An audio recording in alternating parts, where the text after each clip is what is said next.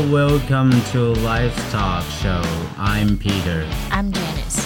OK，我们这一次呢要聊的主题是之前的环保少女跟她的 Cope， 我相信 Cope 应该不会喜欢我这样讲话。不会，我会不会很生气会不会很讨厌你这样讲话？OK，所以来我们讲一下一简单的 intro 哈，简单的就是呃 Cup Twenty Six 的 intro 呢，就是 recap 这么一下哈，就是大家记得我们上次有呃第一次在一个很很烂的呃录音设备的，的状态下，然后还提到了一个环保少女 Greta Thunberg 嘛没，错，对，就是他制造了一大堆的 plastic pollution，然后 in the ocean 这样子，其实不环保的对，就是。对，一直在那边 blah blah blah 的少女嘛，所以我们我们今天呢就要来大大的回顾一下的这些被嫌弃、被少女嫌弃的大人物们呢，在 COP Twenty Six 的作为是什么？好的，嗯，其实今年的 COP Twenty Six 呢，是从 COVID 爆发以来的第一次大型国际会议，而且是以现场的方式举行。当然还是有线上做辅助啦，但是因为难得嘛，难得大家可以透透气，出来见见面，这样。所以呢，今年的 COP 它有几个明确的目标，想要带大家稍微理解一下。作为一个在地球的人类，我们我们还是稍微了解一下好了。那今年呢，其实呃，主要的目的是希望可以提出一个更严格。并更有而且更有效的计划来抑制温室气体的排放。那同时呢，他们也要求这些富有的国家要在二零二五年以前至少要加码两倍的资金来帮助所谓的 weak countries 脆弱的国家。那目的是希望可以帮助这些国家在越来越热的这个地球上面生存。All right，所以呢，呃，他们是说要帮助呃加码两，刚刚就说了嘛，加码两倍的资金来去帮助这些 weak country，那要帮助这些越来越热的星球上生存。因为其实越来越热的星球上生存有几件事情，我觉得可能是利，有可能是弊。因为你知道，呃，在北极圈，北极圈呢，他们的那些那个 polar bear，他们是需要一些。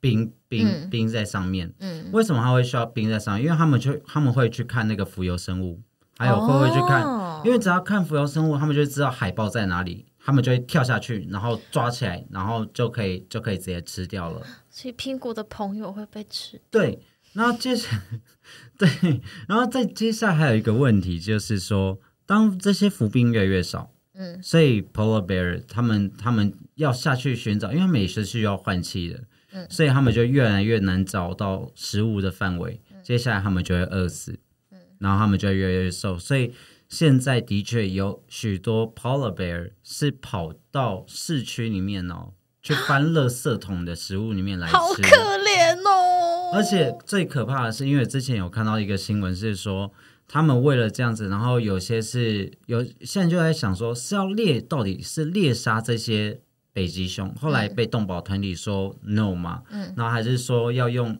运回去就是直升机吊挂的方式再运 送回去送回去北极这样子。OK，所、以我们要来来讨论一下，就是 What did COP do this year？嗯所以承袭刚刚讲过的那两个大目标，那今年呢，COP 它在二零三零年的 Twenty Thirteen Agreement，also known as Glasgow Climate Pact 里面说，要在二零三零年以前减少一半的甲烷排放，同时要迈向脱碳跟干净能源的目标。然后值得注意的事情是，今年没有实体出现的维尼熊，中国说 OK 哦，他们 OK 哦。他们 OK，我可以理解，因为其实中国它本来就有想要达到零碳排这件事情，对，他们自己有讲，可是他们做不到。没关系，对。这我们等下再讲一次。至少他再们他们有有他们有先讲，有有先讲。先讲先赢对啦对对，对，至少我有我有一个 action，有一个 action 可以说哦，我有做哦，我不是没有做，我有说我可以，我有说我可以我至少愿意做出承诺。我至少愿做愿做，这很像渣男的起手式。可是我办不办得到，我不知道哦。对，好，那我们接下来要看说谁应该要办到这些事情。第一个，富国要先出列。所谓的富国呢，我们这边提到的是。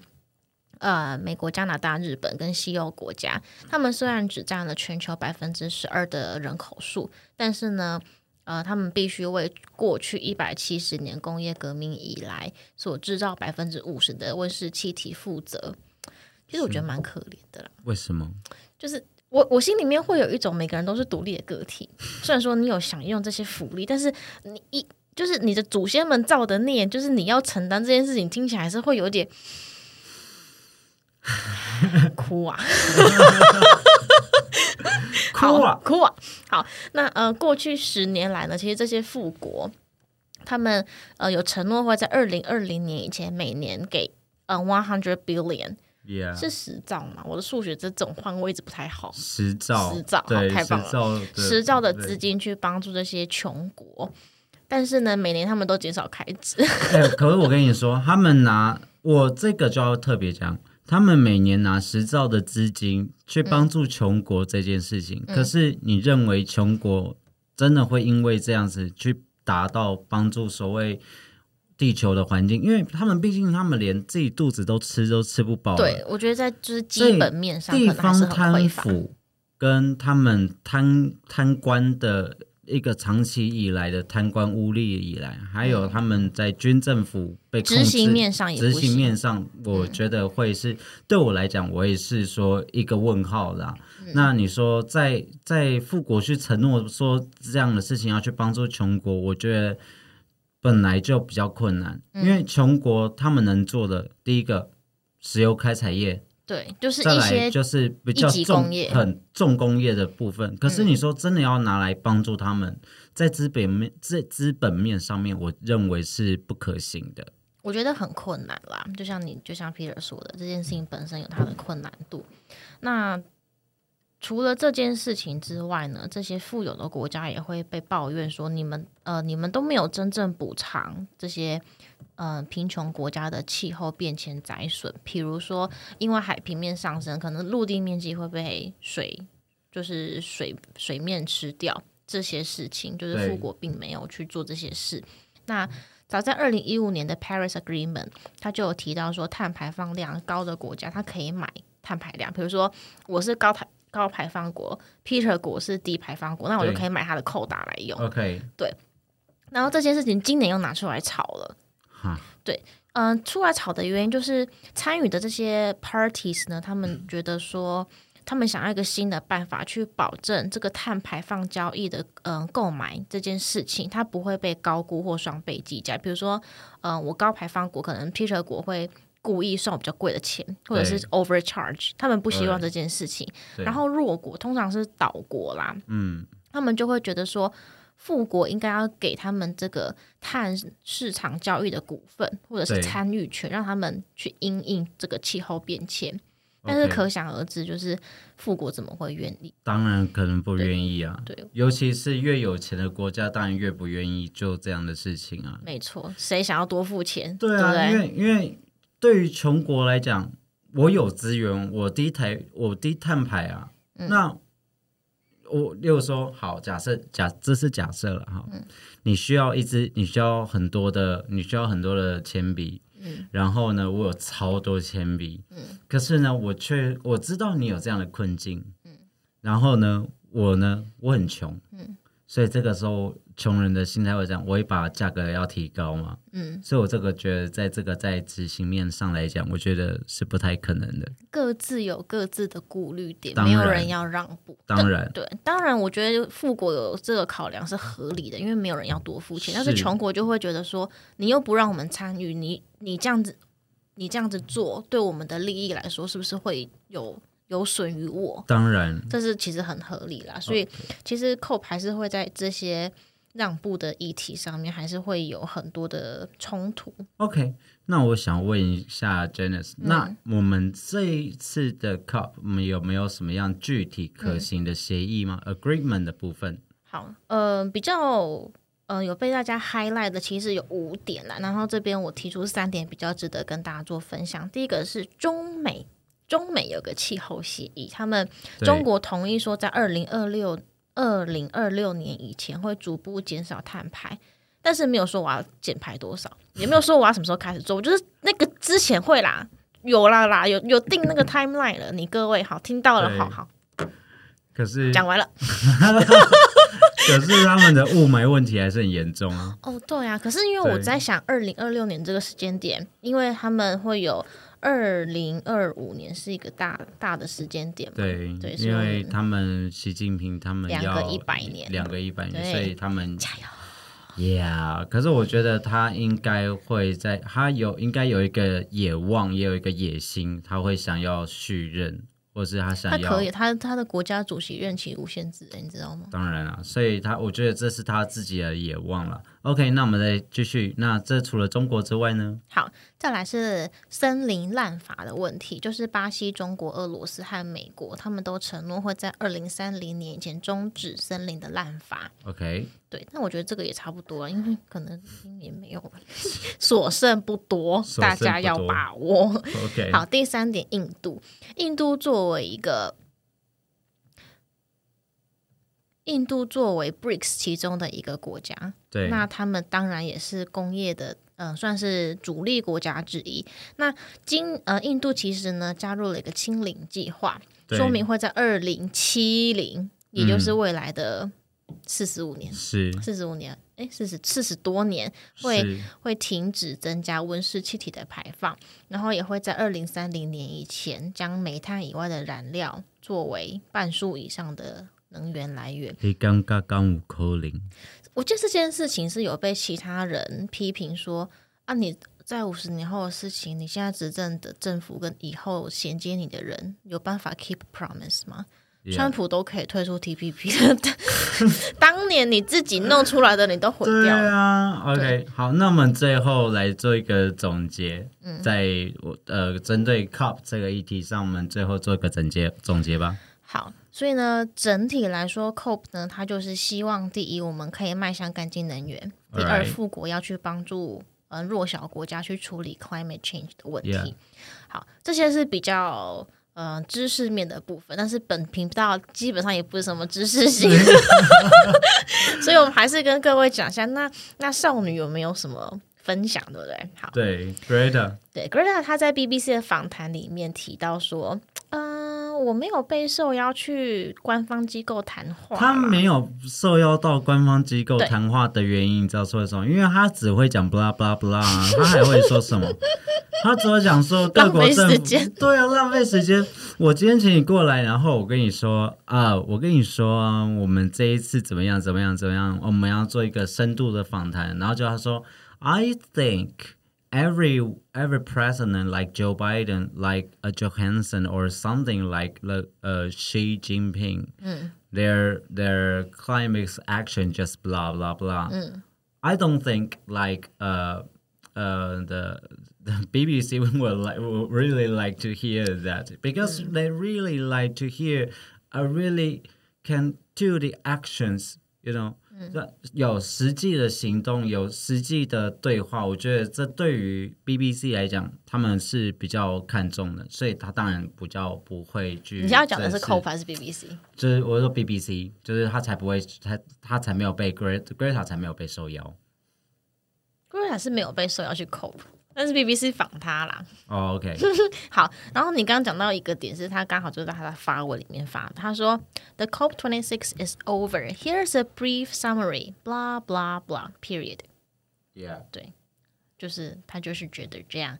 然后呢，后面嗯，这个 tweet 后面有一个是，But the real work continues outside these halls, and we will never give up ever。就是我们这些年轻人的决心会持续，即使我们是场外。好，反正他就是很不屑这些大人物。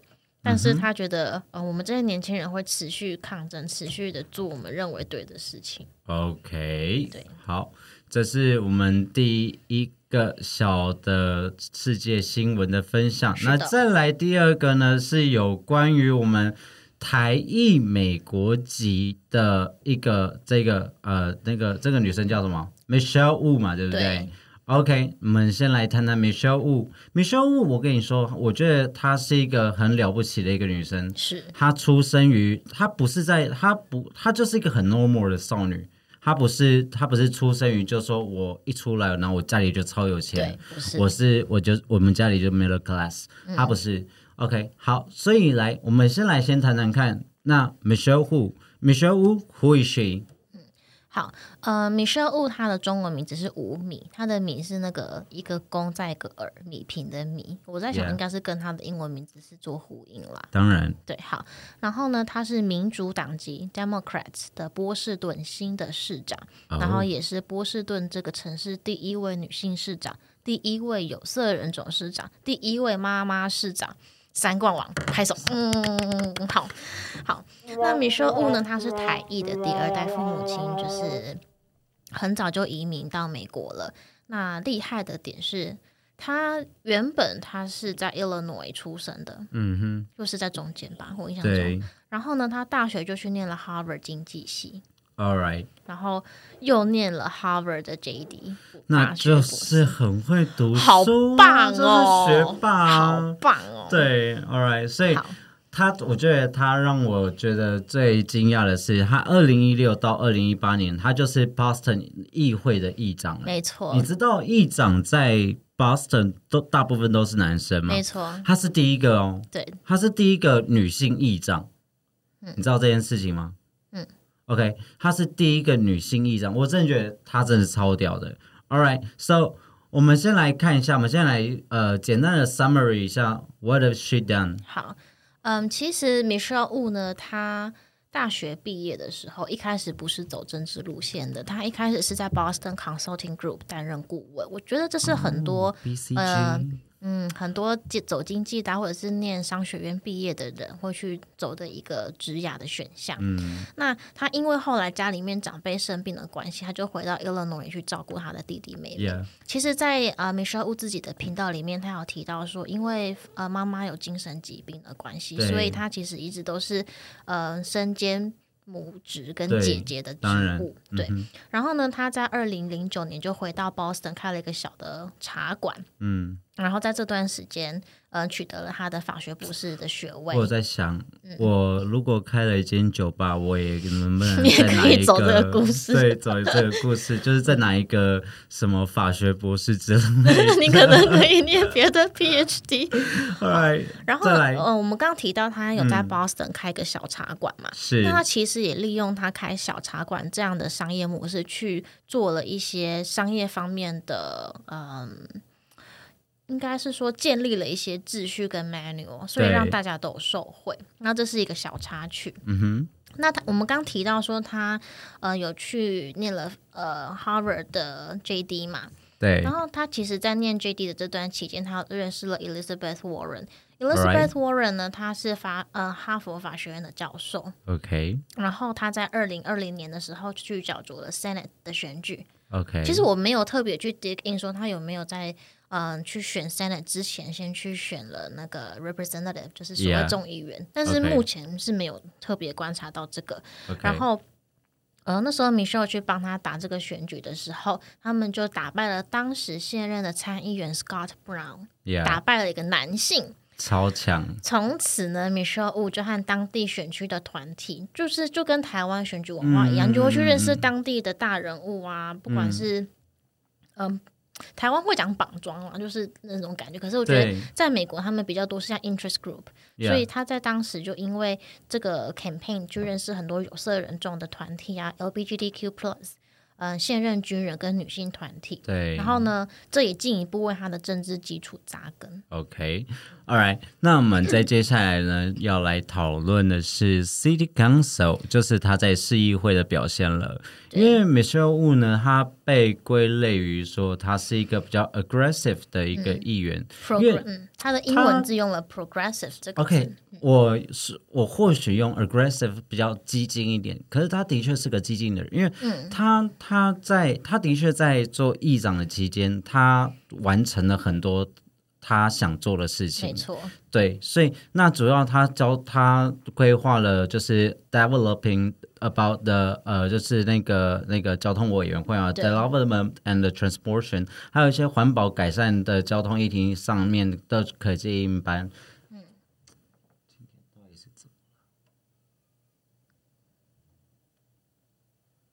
OK，所以呢，我们在这一次的议题上来讲，那包含说零碳足迹啦、食物正义啦，他都在市议会上面，他都表现的非常好，所以他这一次才有机会被推派出来去做，去呃去角逐这一次的 Boston 的那个呃 Mayor Mayor 的选举这样子。对，所以应该是说他。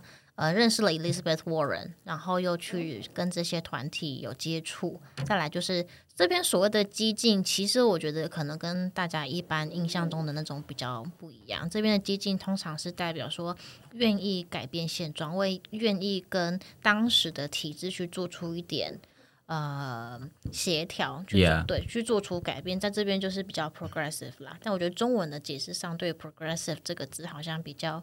就是进步，进步，进步主义，对，DPP 的那个 P 是吧？我应该没有记错吧？他们有 Progress 吗？Democratic Progressive Party，我知道，我说他们有吗？美丽岛年代吧，民国六十八年的。OK，他们最近有比较四个不同意。OK，谢谢。好，好，我们现在来来，What is her next step？好，那嗯，作为一个女性市长，又是亚裔、台裔，那大家当然就会去关注说，那她的下一步是什么？其实，在她的 campaign 影片里面呢，她主要的诉求是第一个是 affordable residence，就是可以负担得起的住宅，对，跟台湾一样，对 对，就是嗯，再来是他要 close racial wealth gap，就是希望大家可以不要有那么多的贫富甚至族。族裔之间的冲突跟差距，OK，对。那同时呢，他也承袭了他过去在交通方面的努力，他希望可以让大家觉得这是一个 city for everyone，大家嗯，交通很便利啊，不会很贵的呃车票钱等等。所以 all in all，他很符合 Democrats 那种风格，自由派，然后希望大家都平等。OK，好，但是呢。毕竟她是一个女性，那女性从政的难题，我觉得在各国都是雷同的。就是一开始我们都觉得哦，好棒哦，选上了，很很优秀，我们有对我们有新气象。但是假设这些人，这些女性，她们工作的成果或者是方式不如前一个男性的从政者，这时候就会受到很多的责难。当然，它会是一个很大的一个 challenge。我觉得，因为我觉得说，对于不管是说女性也好，男性也罢。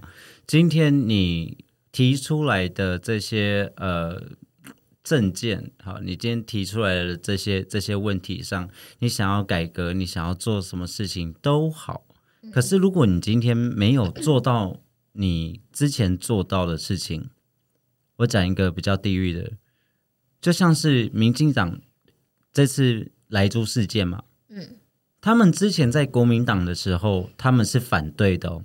嗯，是极力反对，就是说哦，不，绝对不可以进来。可是，嗯嗯，他们却改变了态度。嗯，那当这样的事情的时候，有有，尤其现在是蔡英文执政的时候，嗯，又做出这样的事情来，那我觉得会有一个很大的问题，就是就会就会就像你刚刚讲的那样子，就会变成说，哎，为什么你做的事情跟别人做的事情，那为什么会有这么大的 difference？还是说？给男生做还是会比较好，我觉得这个在在两性平权上，或者说在一个性别的框架上，会是一个很大的一个 issue 跟 problems。嗯，对，就是需要一些时间跟越来越多的人去去参与。OK，那其实其他的女性优秀的工作者呢，他们也说，嗯，我们在看待类似这样女性从政者或者是女性企业家的时候，我们不应该只看这些。这些女性她们的年龄或者是她们的种族，就是她们这些当然是她们的 labels，但是我们不能只看这些事情，我们应该要去回顾的是这些人的能力跟他过去的成就。当然，对。那纵观下来呢，其实米秀也不是政治新手啦，他前面也当了那么久的 city councilor，yeah，甚至是当到议长，然后他又有呃，他又曾经经营。就是从商嘛，而且他在当妈妈的那段期间，他甚至有一幕印象非常深刻。那个当议长不是都要敲那个锤子对，我也有看到那个抱着小孩耶，对，然后这样敲，怎么有办法抱着小孩敲？对我那个时候我很震惊，他那时候是一手抱着一，she hands a baby and she other hands the hammer，就是我真的好震，我真的觉得好厉害，我真的觉得太得猛了，太猛了。我因为这件事情，我投他一票，要不能投，我可以回去投。OK，只是我的户籍不在那个 不在心里投啦对，心里投我会投 投给他啦。对 OK，那这就是我们这一周的新闻分享的部分。对，OK，那我们先进一段短短短的广告时间，我们先进一段广告，然后先进一段休息时间。那我们等等回来呢，继续来聊聊有关于毒品的呃一些 tips，然后还有一些 tips 感觉是要教人家怎么去买，不是不是 tips，应该说我们来聊聊毒品的历史，还有毒品为什么毒品是真的。我有个我有比较好奇一个问题，嗯毒品到底是真的是是违法的东西吗？还是一个政治手段好？OK，那我们待会分享一下哦。好，那我们进一段休息时间，等等进广告喽。